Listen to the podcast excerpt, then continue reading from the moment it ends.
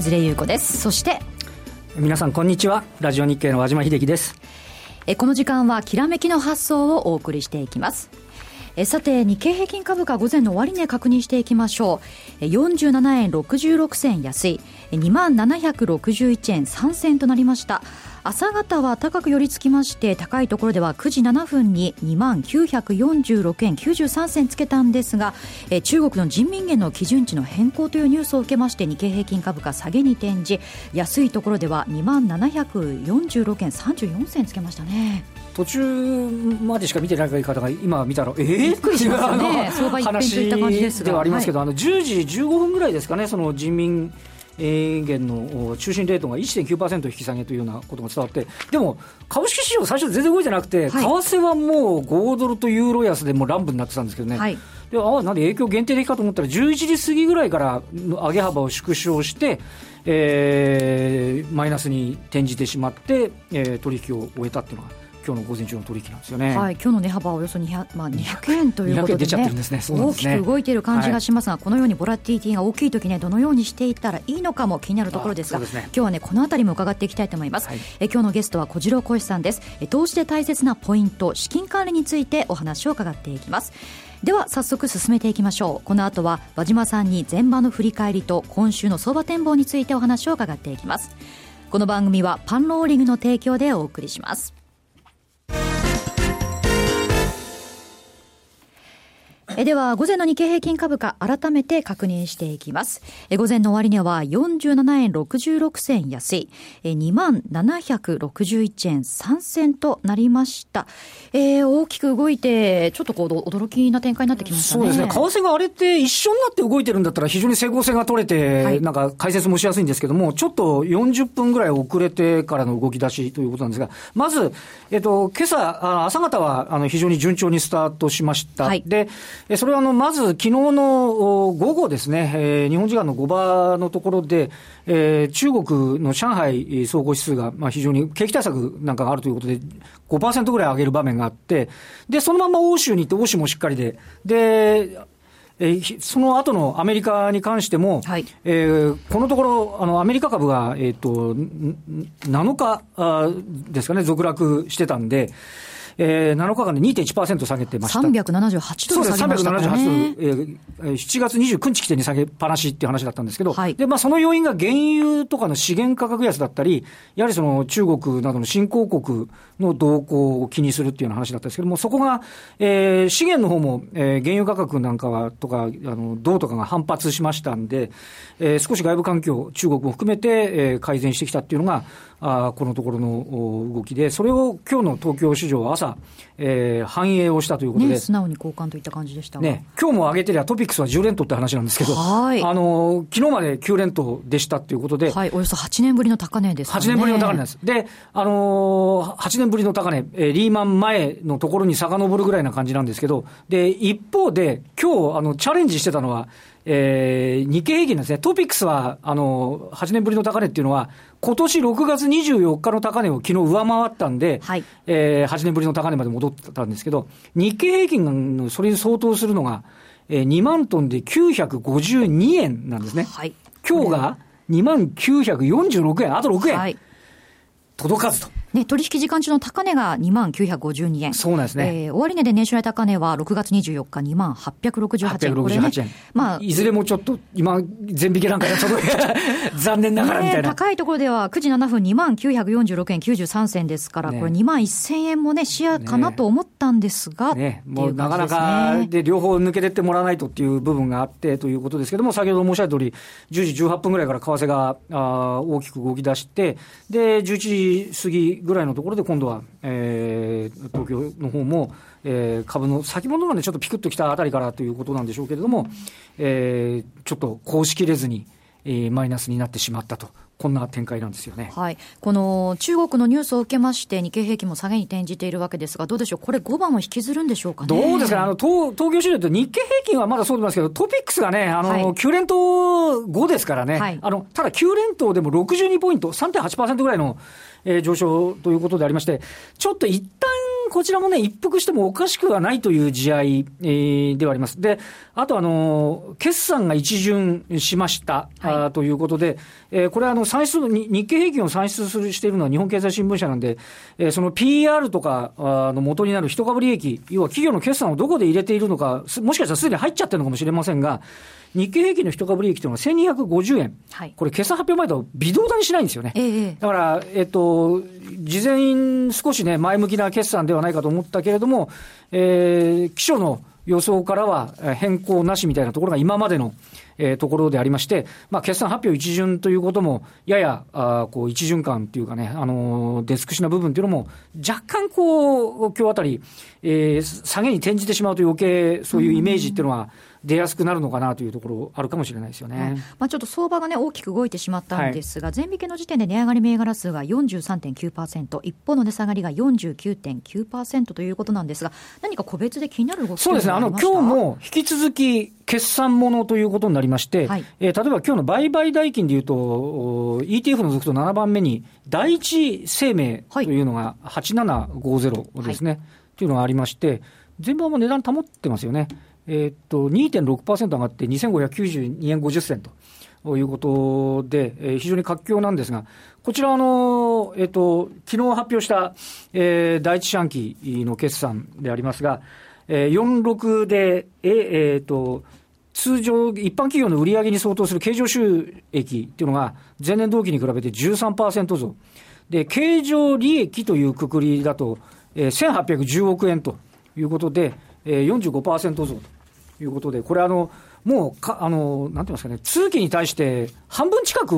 を稼ぐような、あ状況っていうのが、あの、この第一四半期の状況で、やはりあの、決算で出てきた銘柄に関して言うと、えー、非常に順調と。で、一方で、あの、ここのところ、えー、弱かった資源株、例えばですね、はい、住友金属鉱山5713というのが、今日4.2%上げてるんですけど、あの、これ、直近の安値がもう7月とか違う、8月ですね。直近安値が8月4日。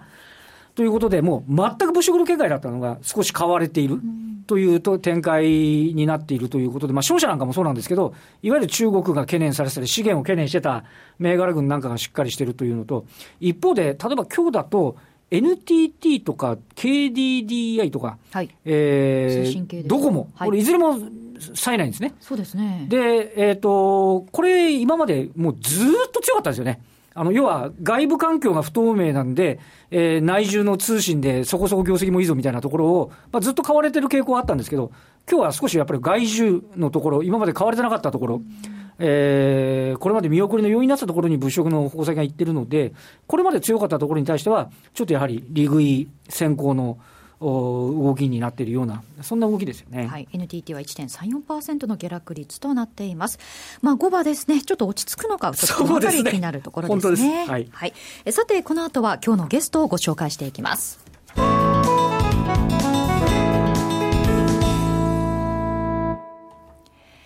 えそれでは今日のゲストをご紹介しましょう。小次郎講師さんです。よろしくお願いします。はい、小次郎講師です。よろしくお願いします。よろしくお願いいたします。ご無沙汰してます。さて、今日はですね、資金管理についてお話を伺っていきたいんですが、はい、先ほどもね、お伝えしました通り、はい、今日、値幅200円と大きく動いて、はい、ちょっとぴったりの話題ですよ。あわあわしてる方も、ね、結構動いてますからね。いるかと思うんですが、はい、こういう時のためも含めてですね、こう、資金管理というのはどのようにしていったらいいんでしょうか？私も本当にね、投資家に一番お教えしたいのが資金管理でね、はい、えー、これから話することは、もうすべての投資家に一番最初に学んでいただきたいこと、はい、えー、今日はこういったことをね、お話をさせてもらいたいというふうに思っております、はい、その一番学んでほしいというのは、例えばどういうことなんでしょうか、はい、やっぱりあのリスクっていうものをですね、はい、適正に取るってことが投資において一番大事なんですけれども、やっぱり初心者の方は分からないままですね、非常にハイリスクなものを目いっぱいやってしまって、あっという間になんかあのとんでもない目に落ち落ち込んじゃうと、こういうことよくありますね。でそういう目に一回あった方が、次どうなるかっていうと、投資用資金はそれなりにあるんだけど、ちょっとしか買わない。ね。で、リスクを取らないこともリスクなんですよ。儲からないという意味でですね。はい、とすると、自分にとって本来、いくらの取引量が適正なんですかってことを知らなきゃいけないんですけども、はい、この考え方が、まあ、一般の方に伝わってなくて、えー、もう取る人は取りすぎる、取らない人は取らなすぎる、えー、ということで、今日は適正なリスクの取り方、そういった話をしてみたいなというふうに思っております。はい、これまず自分の投資用の資金をまあ把握することから大切ですよね。そうなんです。あのー、今年100万円利益が出たとしてね、はい、100万円の利益が成功ですかっていう話をよくするんですけども、はい、ね、ある人にとっては100万円の利益大変ね、良かったなって話ですけど、これが1000万、何千万、1億とかね、はい、いう投資用資金になると、100万の利益でも決して喜ばれないというね、こういうことになりますでしょ？はい、とすると、いくら投資用資金で取引をしてますか？ってことが一番大事なんですけども、意外とですね、途中でボーナスがあるとボーナスのお金を入れたり、ね、車を買うと車のお金を持ち出したりしてですね、あれ今年一体自分のね、投資用資金って一体いくらっていうふうに言えばいいんだろうということがわからない。なるほど、なるほど。これを明確にしてもらって、その明確なお金は決して、えー、何かな、あの、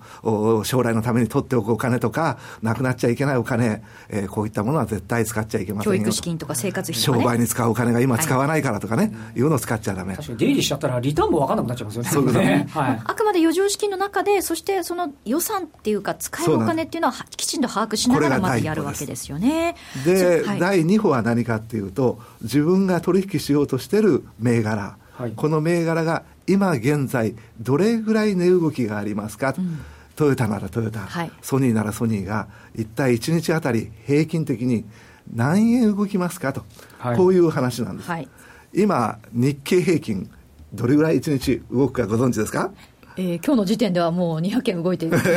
そうですね。そういうことになりますよね。はい、えー、日経平均、昨日までの話で言うと、えー、228円ぐらいが1日の値動きなんです。そうなんですか。で、1日の平均的な値動きっていうのは決して前日比ではありません。上下ってことですよね。そうなんです。はい、えー、そのね、1日の最大の値動き、これを計算しまして、これを20日間平均しましたものが ATR と言います。ATR。はい。アベレージ、スルーレンジ、こんなことは覚える必要ないんですけど、まあ、レンジの平均ってことですね。その通貨の平均のもの。えー、これを計算式がありますんで、えー、計算式は今日の高値と昨日の終値を比較する。今日の安値と昨日の終値を比較する。そして今日の高値と安値を比較する。この3つの数字の中から最大のものが、えーえー、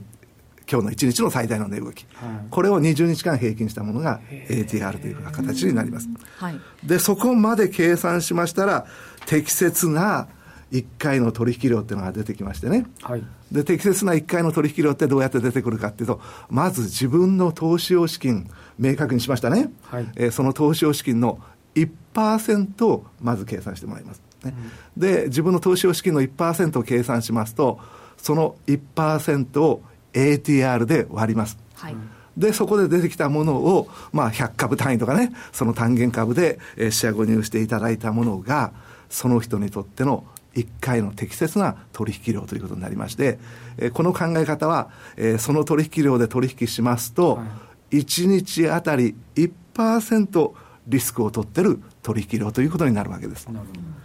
仮にあの、例として1000万円のね、はい、えー、投資家の例をさせてもらいますけど、1000万の投資家っていうと、1%で10万円ということですね。はい、もし1日ね、えー、うまくいくと10万円儲かるとか、10万円損するというのは1%なんですけど、それを例えば、私、今日、みずほ、アイフル、双日っていうのをちょっと計算して持ってきたんですけど、はい、えー、みずほの場合、平均的な値動きが266円、アイフルがあ、ごめんなさい、266円じゃない。えー、5.9円でした。すいません。5.9円。えー、平均的な値動きが、先ほどのあの、今現在の価格でございまして、5.9円。アイフルは17円60銭。双日は8円90銭。はい、これで、10万円を割るわけですね。10万割るその形をしますと、どれぐらいの取引量になるかということが出てきます。で、そこで出てきたもので取引をしますと、1日あたり1%のリスクを取る取引量になりまして、具体的に言いますと、みずほは、えー、1万6900株。これが、えー、1ユニットっていう言い方をするんですけど、うん、適切なその人の1回の取引量。えー、そしてアイフルだと5700株。はい、そして総実だと1万1200株。大抵ほとんどの方が、1000株単位、1万円株単位、5000株単位って言ってね、区切りのいいところでやるじゃないですか。で、値動きが大きくても値動きが小さくても、えー、同じ量で取引するって方が多いんですけども、値動きが大きい時と値動きが小さい時は、当然リスクが違うもんですから、そ、ね,、の値動きに応じて調整していただいて、今現在だと、こういう取引量になりましてね、こういう取引量で取引しますと、1日あたり1%のリスクになると、こういう計算なんです。はい、これ、まあ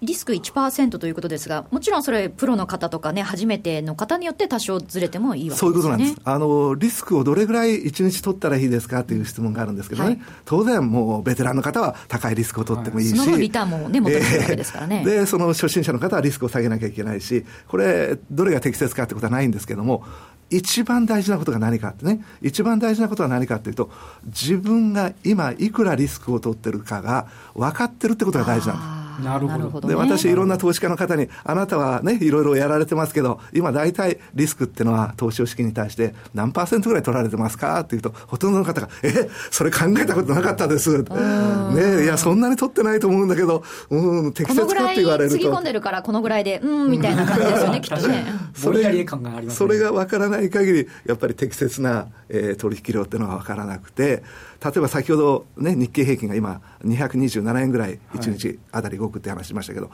い、動いてる時には、平均の値で400円を超えてた時があるわけです、平均の値でね。20日平均でもそれぐらい動いちゃうとなるわけです、それはすごいですね。で逆に動かない、去年の9月でしたかね、まあ、動かない時がありまして、その時は140、50円ぐらいまで下がっちゃうってね。本当動かないですで動かない時と動く時に、それぐらい差があるのに、取引する人は意外と同じ金額で、えー、取引をしてるってことがありまして、そうするとまあリスクが違うもんですから、リスクから逆算していくと。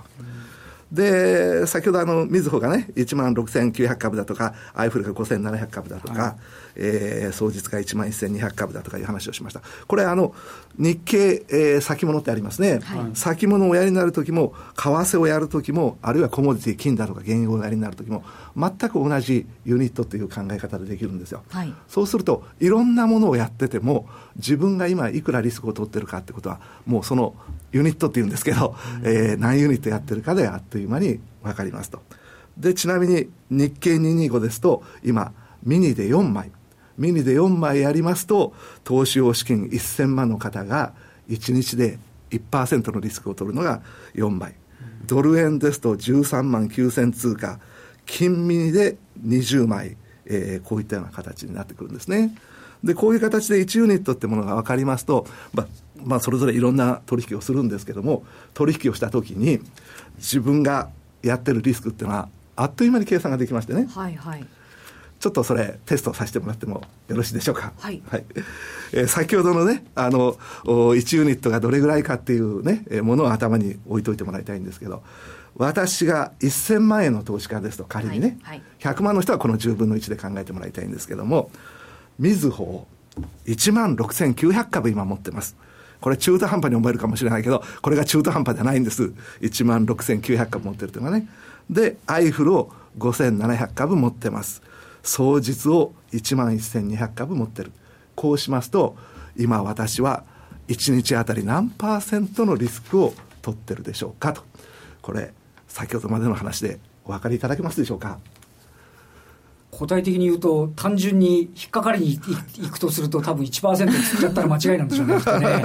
でも雰囲気的にはそんな感じしますよね。はい、あの、みずほ1万6900株で、1ユニットの取引をしていることになりますね。はい、で、アイフル5700株、これも1ユニットの取引。はい、そして、総実が1万1200株ですから、1ユニットの取引。そうすると私は合計3ユニットの取引をしているってことになります。で、この何ユニット、ね、そうなんです。何ユニット取引をしているかってことが分かった瞬間に、あなたは今現在3%のリスクを取ってるってことが分かるんで、このユニット単位で取引をするってことがおすすめでね、ちょっと最初は計算がめんどくさいような気がするんですけど、ね、一旦スタートしてしまうと、何ユニットの取引っていった瞬間に、ものすごいリスクを取ってるか、取ってないかってことが、あっという間に分かるんですよ。1%、1%、1%で全部1%だから1%じゃなくて、ユニットごとで全部あるんですね、はい、リスクがあるそういうことなんですね。なるほど、なるほど。同じようにちょっとね、えー、今度はあのー、株以外も含めましてね、はい、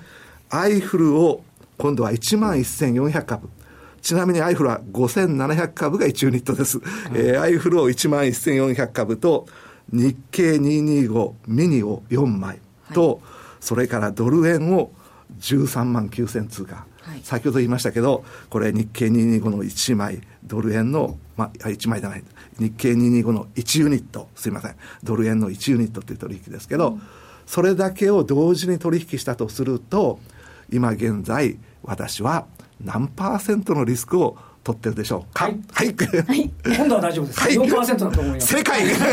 ありがとうございます。211でいいそうですね。足すってことですよね。アイフルが2ユニットやってます。はい、日経225を1ユニットミニでやってます。そしてドル円を1ユニットやってます。合計私は4ユニットやってます。理解しました。これが分かった瞬間に4%ってことになるんで、はい、常に取引量でですね、自分がどれだけリスクを取ってるかってことが分かるんですよ。このリスクを常に把握しながら取引をするってことが、私は取引をする上で一番大事なことだと、こういうふうに思っております。なるほど、まあ、まずは、まあ、そもそもは自分の資金管理をきちんとして、はいはい、まあ、そして投資している銘柄のその平均ですよね、はい、ATR 計算して、はい、でその個別の銘柄だけではなく、はい、日経225ミニだとか、他のものも含めて、トータルで考えていく必要があるわけですよね。あのとても参考になるんですが、やはりこれをベースにして、そしてあの前回お話しいただいた小次郎講師さんのその大循環分析というのを勉強すると、大循環分析。すごい分かりやすいかもしれないですね、えー、エッジがあるって言いますけど、確率的に勝っていくためには、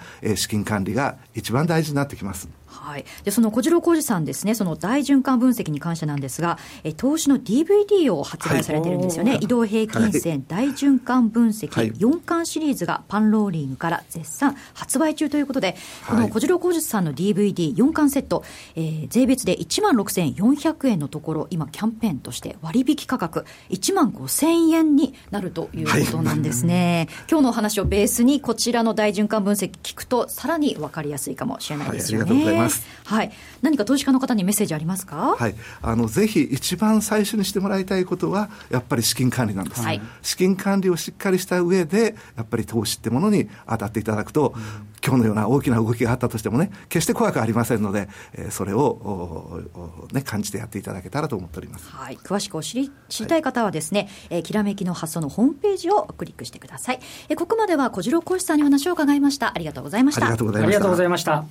えさて番組もそろそろお別れの時間なんですが、ここでお知らせがあります。パンローリング主催、日本市場次なる戦略、個別株、株価指数先物、オプションと実践セミナーですね、8月22日、大阪で開催となります。ラジオ日経でもおなじみの西山幸四郎さん、えそして福永さんも登場します。詳しくは番組ホームページをご覧ください。えさて、日経平均ですね、午前の終値は47円66銭安となりました。5番、どうでしょうかね。そうですね、ちょっとあの5番も、為替横にらみにね、ちょっとどうしてもならざるを得ない。今、うん、ちなみに上海はほとんど動いて、株式市場としてには、前日比横ばいぐらいではありますけれども、はい、えー、少しね、こう、高値圏に来ているところでの、おこう、為替の揺らぎなんでね、ちょっと注意してみておきたいですね。はい、ドル円確認しておきますが、はい、現在は124円72銭から76銭、えー、10時29分には124円80銭台つけていますが、現在は70銭台ということですね。ユーロもちょっと落ち着いてきてるかなというところですかね。はい、えー、ユーロ円ですが136円90銭台となっていますね。どうでしょう、今週というのはなんか高いところでは2万1000つけてほしいところなんですが、ね、あとはどうですかね、外部環境が少し落ち着いてきたんで、これが継続するかどうかというのが一つポイントでしょうかね。はい、えー、きちんと見定めていきたいところですよね。はい、来週も素敵なゲストをお招きしてお話を伺っていきます。お楽しみに。えここまでは和島さんにお話を伺っていきました。どうもありがとうございました。どうもありがとうございました。えそれでは皆さんまた来週この時間にお会いしましょう。この番組はパンローリングの提供でお送りしました。